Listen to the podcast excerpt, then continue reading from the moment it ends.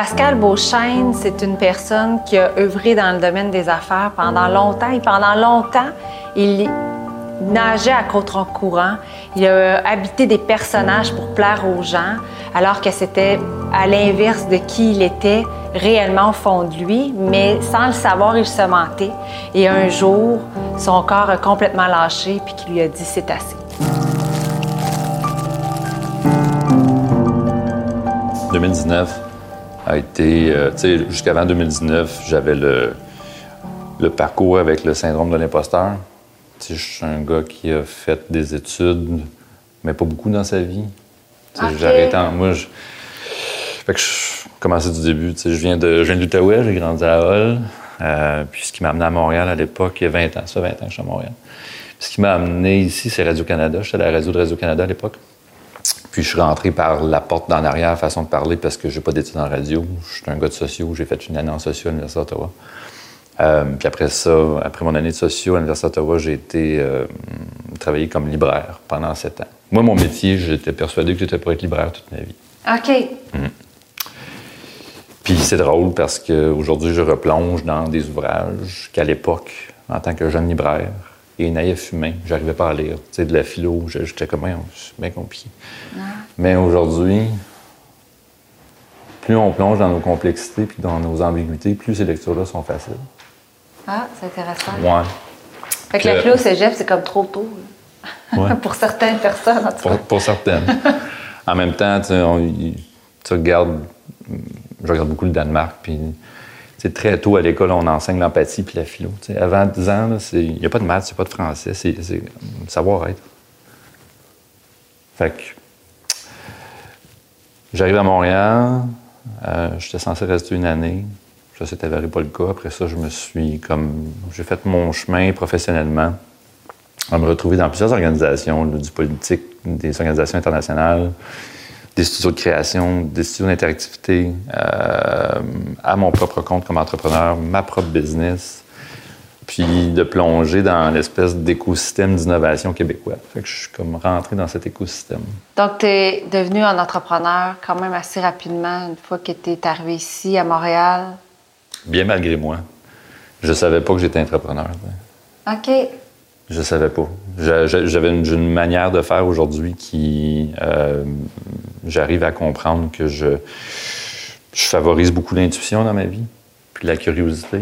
Mais tu sais, pas des affaires qui sont comprises en entreprise. là, sais, quand, je me faisais poser la question par mes collègues ou par mes boss, comment tu, comment tu vas y arriver? Je, je sais pas. Intuitivement, je vois comme ça va. Ben, Puis ça y arrivait? ben oui. Tu suivais. euh, Oui, mais à un rythme qui était contre-courant parce que j'ai le syndrome de la lenteur aussi depuis que je suis tout petit. OK. Qui est complètement l'inverse dans le monde des affaires, où est-ce que c'est de l'hyper-performance puis euh, la rapidité. Fait que tu as navigué dans ce monde-là pendant longtemps, Ouais. puis tu as réussi à t'adapter puis à t'ajuster. Oui, mais de manière très inconfortable. OK. Tu sais, à contre-courant, puis mm, tu rentres dans une espèce de schéma de personnalité, plusieurs personnalités, faire plaisir. Puis faire partie de la communauté. Tu sais, on, on cherche un sens, on veut faire partie de quelque chose. Puis, euh, tu sais, je vais accélérer en 2019. Euh, 2019, juillet 2019, j'étais en voyage en Alaska avec ma famille. Euh, c'est un voyage qui nous a été offert par ma grand-mère maternelle. Puis ça a été son dernier voyage à grand-maman. Été l'Alaska, puis elle nous a offert ça en cadeau. Fait qu'on est parti là. Papa, maman, mon frère. Eux autres, ils ont trois enfants. Mes trois neveux, moi-même. Puis, depuis le début de 2019, je sentais qu'il y avait quelque chose qui allait pas, mais je savais pas c'était quoi. Puis pourtant, sur papier, j'avais la vie. Parfaite. Ouais. Mais il y avait vraiment quelque chose en dedans qui allait pas. Puis là, est-ce que tu t'es comme un peu euh, battu contre toi-même en disant non, non, non, euh, sur papier, tout va bien. Ah euh, ben oui. Résistance, ça se fait résistance, pas, résistance. tu résistais, puis tu essaies de te convaincre, puis tu te mentais. Tout le long. OK. Tout le long, je me faisais des histoires. Je me racontais ces fameuses histoires-là qu'on se raconte. Ouais, ouais, ouais, ouais. Puis là, 2019, ce voyage-là, on est en famille. Je fais face à une journée, je pars en expédition euh, dans le coin de Juneau. euh, on peut partir en expédition en Zodiac avec des, des chercheurs puis du monde spécialisé dans, dans la biodiversité. Fait que je pars. Moi, j'étais un très peu de biodiversité, je suis un grand curieux, puis ça, c'est. La nature est un. Plein de réponses euh, si on se permet de l'écouter comme il faut. Puis, je pars avec eux autres, puis on arrive dans la baie des glaciers. La baie des glaciers, pas loin de Juneau, il faut savoir qu'il y a 10 ans, il y avait 100 glaciers encore dans cette baie-là. Aujourd'hui, il en reste juste un.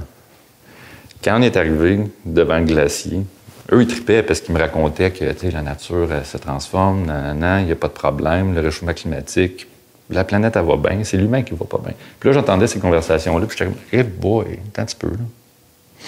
Puis là, en arrivant devant le glacier, euh, je fais de la photo dans la vie, fait que je me suis levé dans le Zodiac, puis j'ai pris le glacier, Marjorie, qu'elle s'appelle, en photo. Et au moment du déclic, et cette photo-là est maintenant chez nous, elle est en grand, grand format parce qu'elle est la symbolique. De ton déclic? Ouais. De mon crash. Fait que c'est là que ça. Ah, je suis tombé dans le Zodiac. Pan. Ah oui, t'es tombé physiquement, là. Mon corps m'a lâché. Je suis tombé, puis là, eux étaient. J'avais cette gang-là, cette belle gang-là autour de moi, qui m'ont juste aidé à passer au travers mon petit perfect storm, parce que là, c'était une crise de panique, là. J'étais comme complètement perdu et perdu dans une baie des glaciers en Alaska.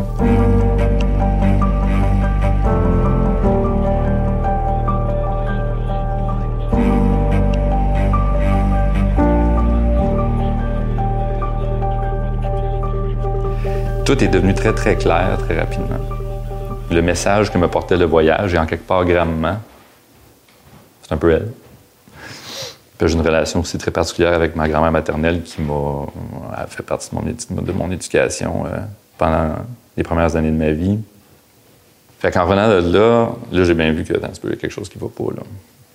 Je me suis relevé de cette journée-là, mais j'étais pris d'une charge musculaire et d'une fatigue en bas des, des épaules qui m'a rentré. C'est comme si tu avais lâché une espèce de... Tout ce que tu tenais à bout de bras, ça a fait d'un coup. Ouais. Puis là, tout le son autour de moi, pendant une couple de jours, le, bruit, les voix, c'était comme un, son en sourdine. Ou comme, tu sais, quand tu es sous l'eau, mm-hmm. puis ça a été ça pendant une couple de jours. Là, je plongeais avec mes pensées. moi, là, j'ai eu la chienne. J'étais comme, ouais, qu'est-ce qui se passe? Fait que le réflexe de là a été ensuite de dire, ben, je tire la plug sur tout l'appel était tellement fort avec moi-même de retrouver mon meilleur ami, parce qu'on est notre meilleur ami dans la vie. Mm-hmm. Puis là, mon meilleur ami, il était bien loin. Là, là en tirant la plug, t'es entrepreneur. Là, ouais, là, je suis partner dans une, dans une firme. Euh, je suis engagé dans une relation amoureuse. Euh, je suis engagé sur des conseils d'administration. Je suis engagé dans la communauté, dans cet écosystème depuis 20 ans puis je tire sa plug. Je vais voir, bien sûr, je l'ai fait de manière intuitive, puis semi-préparé. J'étais voir ma coach, Janine Hopkinson, que je pense que tu as côtoyé pendant les premiers cercles, le premier cercle, Janine mm-hmm. Puis Janine, elle me dit, ben là, tu t'écoutes, là. C'est ton intersection, c'est ton moment. Je fais OK, check avec Janine, je vais voir mon psy. Jean-François, un homme merveilleux qui m'a outillé en gestion des émotions et du changement. Puis euh, Jean-François me dit ben là, ça fait dix ans que je t'accompagne, ça va faire la théorie, tu sais. Go. Puis j'ai été voir mon conseiller financier. Elle est important, oui. Puis je dis écoute, moi je pars pour trois mois. Fait que je vais retirer ce montant-là de mon bas de laine pour m'assurer de payer tout les trois prochains mois. Puis de partir avec un montant, somme toute, Juste assez pour survivre, parce que je me suis dit, j'ai besoin de survivre. L'appel est, à la survie. mais, en même temps, tu étais déjà en survie. Oui. Ben, tu sais, le fight or flight, là, on est tout, tout le temps dans un mode hyper survie tout le temps. Mm-hmm. Moi, j'ai décidé de débarquer de ce train-là. Donc là, tu es parti trois mois. trois mois, magnifique, à, me promener au travers du Québec. J'ai fait du canot camping, j'ai fait du vélo camping. J'ai tout fait des affaires que je tripe dans la vie. Là. Louer des petites cabanes sur des grands terrains perdus, personne autour. Puis quand j'avais besoin de voir l'humain, j'allais dans un village ou sur les fermes que je traversais ou euh, à côté desquelles je passais, puis je connectais avec le monde. Donc, tu as fait vraiment un voyage intérieur? Pendant trois mois. Puis après, quand tu es revenu, est-ce que tu as Comment tu as repris tout ça? Est-ce que tu es revenu dans, dans le même genre d'entreprise que tu avais ou en même temps, tu as revu complètement? Hmm. J'ai réaligné les affaires, mettons. Déjà, les premières semaines du trois mois, quand je suis parti, les premières semaines, ça va à la chienne. C'est comme, tu es tout seul, dans le bois, dans une cabane. Ça spinne, Ça tourne, ça va vite. Mais au bout de deux semaines, il y a quelque chose qui s'est passé. Puis c'est sur une ferme sur laquelle j'ai décidé de faire un peu de woofing. Tu étais familier avec le woofing? C'est des concepts où est-ce que tu vas là, tu es nourri, es nourri logé, puis tu travailles sur la terre. Ah, OK. Mm. Puis je trouve ça fabuleux à faire, puis euh, je trouve que ça devrait être dans le système d'éducation pour nos jeunes, bref. Euh, puis cette période-là, avec les, agriculteurs que j'ai rencontrés, ben, ils m'ont fait travailler sur la ferme pendant la semaine que j'étais là. Puis là, ce matin-là, ce fameux matin-là, je me réveille, merci, puis je m'en vais comme faire mon bonjour matinal aux vaches parce qu'ils m'ont dit, le matin, la première chose que tu fais, tu faisais bonjour aux vaches. puis un matin, il y en a une qui m'a pas lâché. Des yeux, du regard, puis elle, elle m'a suivi toute la journée. Et cette vache-là, Berthe, j'ai des photos d'elle, elle était magnifique. Et la puissance qu'elle m'a partagé dans son écoute émotionnelle. Là, j'ai fait comme, OK, attends un petit peu, là. Elle était le miroir de moi-même, puis elle me disait de, écoute-toi, là. Particulier quand même, tu étais rendu à être capable d'écouter beaucoup de signes à l'extérieur de toi. Là. Ah, la fréquence, là, ce, que je sentais dans les semaines quand je suis rentré dans mon trois mois, ça vibrait. Là. Ça résonnait fort dans le corps, puis je sentais les affaires de la terre, puis je, résonnais fort avec la nature, puis les animaux, puis les autres humains. J'étais comme, voyons, qu'est-ce qui se passe? T'avais pas vécu ça? Non, jamais. Ben, je en fait, peut-être, mais je l'avais jamais écouté.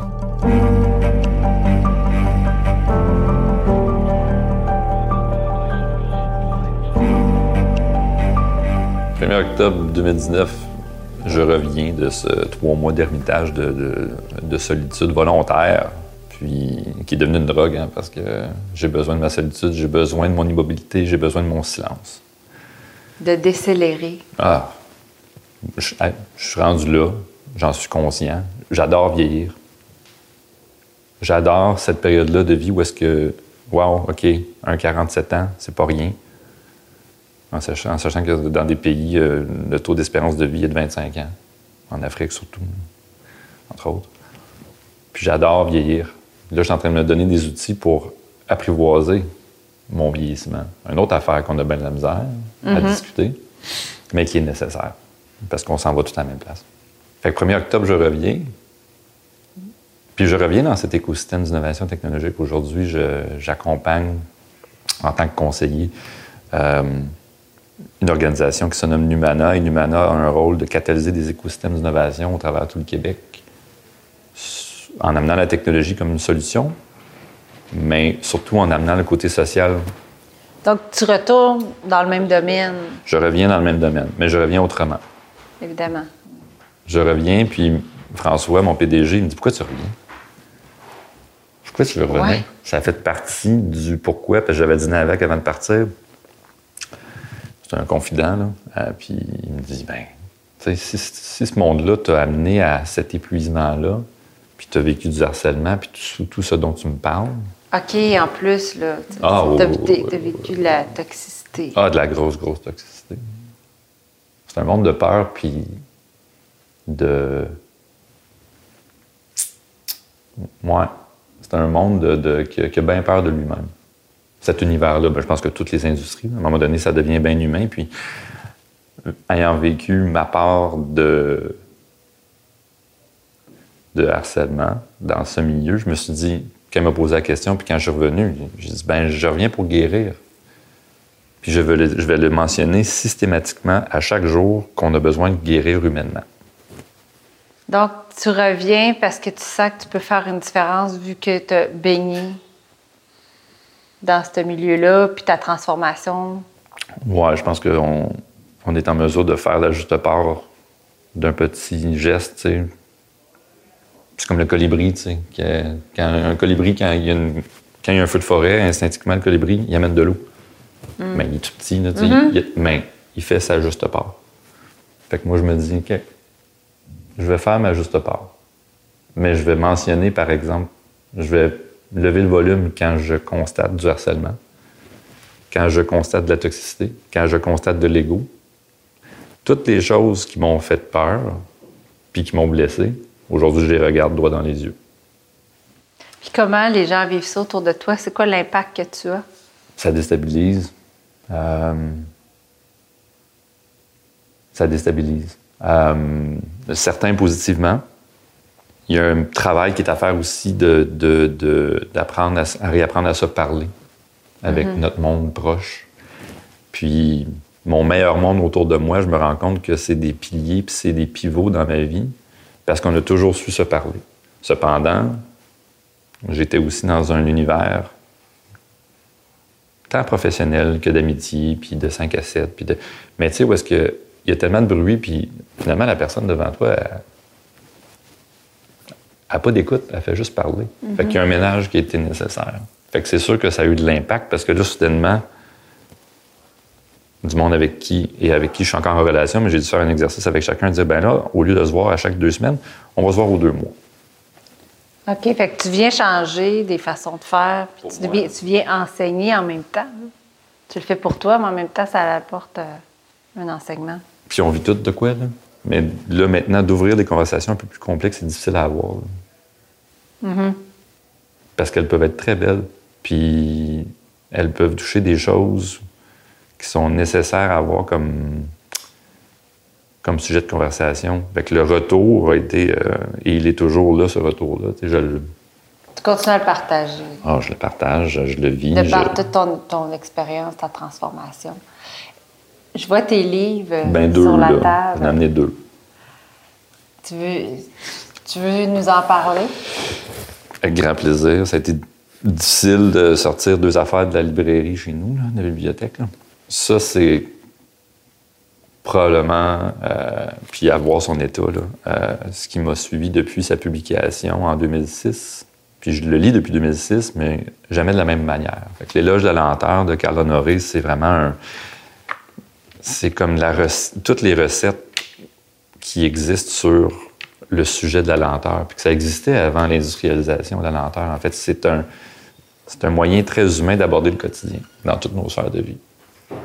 Puis j'ai eu la chance de m'entretenir avec Carl Honoré à différents moments depuis la pandémie. Puis c'est devenu un, un, grand frère. Wow. Euh, fait que c'est notre tortue intérieure. Mm-hmm. Puis de se rappeler au quotidien, d'y revenir et de dire Oh, ma tortue, là, elle dit quoi en ce moment? Vas-tu trop vite? Puis très souvent, elle dit Bon, oui, ça va vite. Mm. Puis, ben, penser comme un iceberg parce que. Évidemment, ça fait un lien avec. Euh, ouais ton, alerte? Oui. Puis ça m'a été donné euh, par une personne d'une euh, d'une grande présence dans ma vie. Puis la rhétorique dans le, dans le penser comme un iceberg, c'est d'être capable de, de, comprendre de manière écosystémique là, notre état d'habitat au quotidien. Et selon toi, le fait d'être action-réaction, ça pas quoi sur notre tortue intérieure et sur euh, notre habitat? Dans l'action-réaction, à chaque jour, c'est un réapprentissage. On en jasait tantôt, ça, ça prend une vie. Je suis en paix avec ça. Je suis conscient que j'en ai pour toute ma vie, à m'outiller puis à guérir surtout. Cette guérison-là, ce qui nous habite depuis la naissance, parce qu'on vient dans le monde avec des blessures. On, nous, mm. on est on vient avec un état qui est transmis par nos générations et on, arrive dans le monde avec beaucoup de blessures. En plus des nôtres qu'on traverse dans une vie. Mm-hmm. Fait qu'on est là pour guérir. Moi, en tout cas, c'est ma vision. Transformer, libérer, guérir, oui. Transformer, libérer, guérir.